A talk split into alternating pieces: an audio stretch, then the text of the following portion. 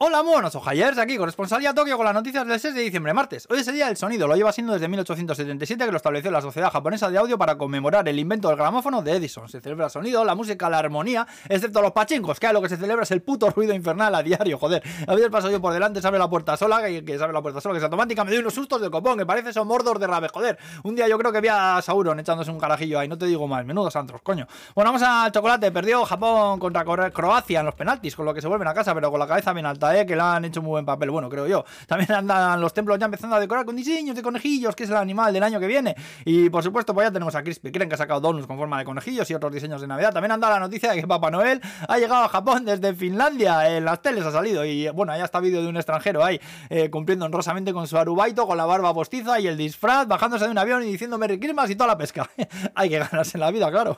Es una mayo no son gratis, joder. Y bueno, también han salido nuevas imágenes de una movida llamada The Making of Harry Potter, que es como un parque atracciones del pequeño mago soso cabrón este, eh, tendrá 90.000 metros cuadrados o dos Tokyo Domes y lo abrirán el verano que viene en Tokio, ¿vale? Que es el primero de estos que existe en Asia, ¿eh? También sacado una nueva Pepsi que dicen que está diseñada para jincársela comiendo pollo frito.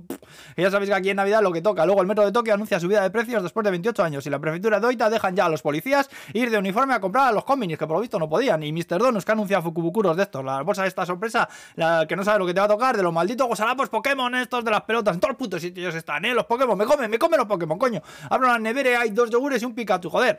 Bueno, las bolsas que hay, que son de 2.400, 3.600 y 5.900 yenes. Y en este caso sí que sabes lo que te toca pues, porque lo pone. Y además de mierdas de las alimañas, del estilo de toallitas, calendarios y tal, cada pack te viene con un cupón que podrás cambiar por 20, 30 o 50 donuts, dependiendo del precio, a partir del 26 de diciembre. Ya verás qué colas se forman, ¿eh?